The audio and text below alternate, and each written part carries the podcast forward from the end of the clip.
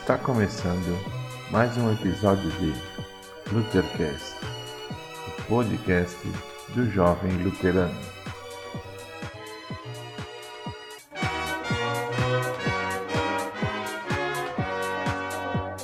Olá, jovens luteranos, sejam bem-vindos e bem-vindas a mais um Luthercast.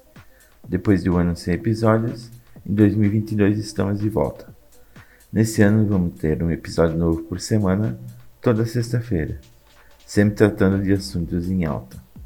Além disso, no decorrer do ano, vamos ter séries sobre assuntos especiais, mas sobre isso deixamos mais detalhes mais para frente.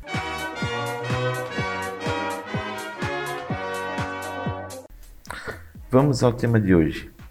Esse tema volta à casa de quase todas as pessoas no começo do ano.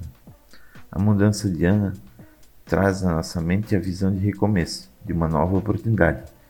Você já se perguntou por quê? A véspera do ano novo, como você já sabe, é chamada de Réveillon. Essa palavra tem origem francesa e faz referência à ideia de despertar, acordar e reanimar. Essa breve explicação da origem da palavra Réveillon já nos dá sinais claros de por que fazemos tantos planos sempre quando o ano inicia. Mas a pergunta que quero fazer para você que está nos ouvindo é: ah, você lembra de algum plano que prometeu ano passado? Você anotou em algum lugar? Colocou esse plano como um objetivo a cumprir? Acredito que todos ficaram pensativos com essas perguntas, não é? E muitos nem conseguiram lembrar qual o plano do ano passado. Isso acontece porque os planos da virada fazemos no momento que estamos com a mente vazia, sem tantas preocupações e tarefas do dia a dia. Mas quando voltamos à nossa realidade, de trabalho, escola, lazer, amigos, os nossos planos vão ficando cada vez mais na gaveta. Então anote seus planos em algum lugar visível, para que você veja quando está deitado na cama, sentado no computador, Coloque em post-it colado pelo quarto ou a forma mais criativa que você achar. Mas ver os seus objetivos escritos vai motivar você a, a procurar realizar eles. Ah, é muito importante que nesse seu plano tenha um tempo para ir na igreja. Não esqueça disso. Ir no grupo de jovens, ir nos cultos. Ter uma fé ativa é algo que muitos acabam deixando de lado e que tem muita importância.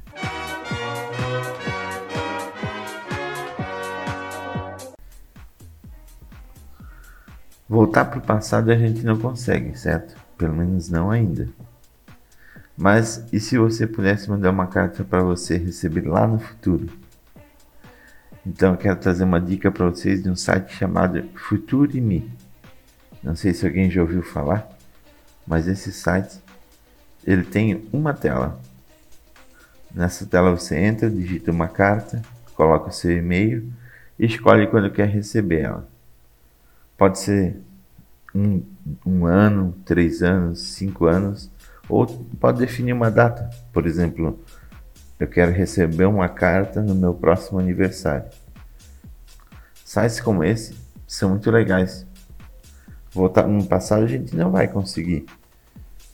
Mas a gente pode escrever uma carta agora para o meu eu do futuro e lá na frente pensar e lendo essa carta, revisar se eu cheguei aos objetivos que eu queria.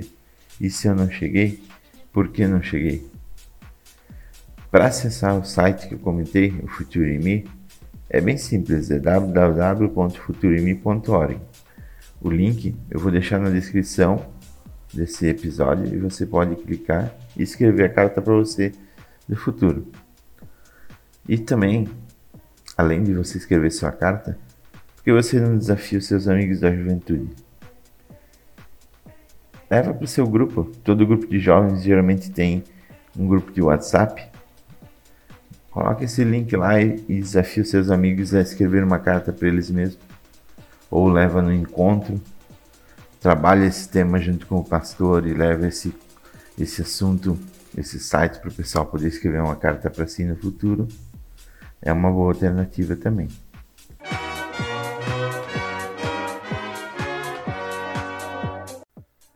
Para finalizar o programa de hoje, vamos deixar quatro dicas muito importantes para vocês. São quatro dicas para ajudar vocês nesse começo de ano, onde a gente precisa tomar muita decisão, fazer planos. Então, vamos à primeira. Ore ao Senhor pedindo por sabedoria. A sabedoria a gente sabe que vem de Deus, então a gente pode pedir ela e deve pedir em oração, principalmente nesses momentos. Lá em Tiago, capítulo 1, versículo 5, fala justamente disso, onde diz: Mas se alguém tem falta de sabedoria, peça a Deus, e ele a dará, porque é generoso e dá com bondade a todos. A segunda dica é que podemos contar com a força de Deus para ajudar a gente em todos os momentos. Na correria do dia a dia, será que a gente lembra que Deus está com a gente em todo momento? Se você não lembra e precisa de alguma motivação para isso, leia Salmo 23. Eu vou ler apenas o primeiro versículo, onde fala: O Senhor é meu pastor e nada me faltará. Seguindo para a terceira dica, encontre um parceiro de responsabilidade que vai ajudar e incentivar você durante todo esse ano. Seja um amigo, seu marido, sua esposa, pai, mãe, quem você confia, aquela amizade mesmo que é um amigo que vai apoiar você, mas que também vai cobrar quando for preciso. Traga ele, compartilhe seus planos e peça para ele ajudar a você a se manter engajado. Tem um curto versículo lá em Provérbios, capítulo 17, o versículo 17, onde fala: O amigo ama sempre e na desgraça ele se torna um irmão. Então, esse amigo é uma pessoa que pode apoiar você em todos esses momentos. E por último, porém não menos importante, é que a gente não pode desanimar com nossos fracassos ocasionais. Aquela escorregadinha sempre acontece, né? A gente faz os planos, não consegue seguir e precisa dar uma reanimada.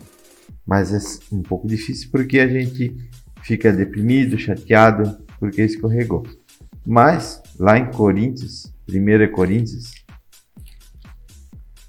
ah, capítulo 16, versículo 13, diz o seguinte: Estejam alerta, fiquem firmes na fé, sejam corajosos e sejam fortes.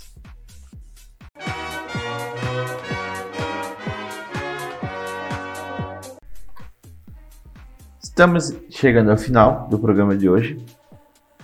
Foi o primeiro de 2022, primeiro episódio, uma proposta um pouco diferente. Esperamos que vocês tenham gostado e a gente se encontra na próxima sexta-feira. Lembre de seguir o Luthercast nas redes sociais e você, ouvinte, é que pode nos ajudar a ter cada vez mais pessoas ouvindo nossos programas.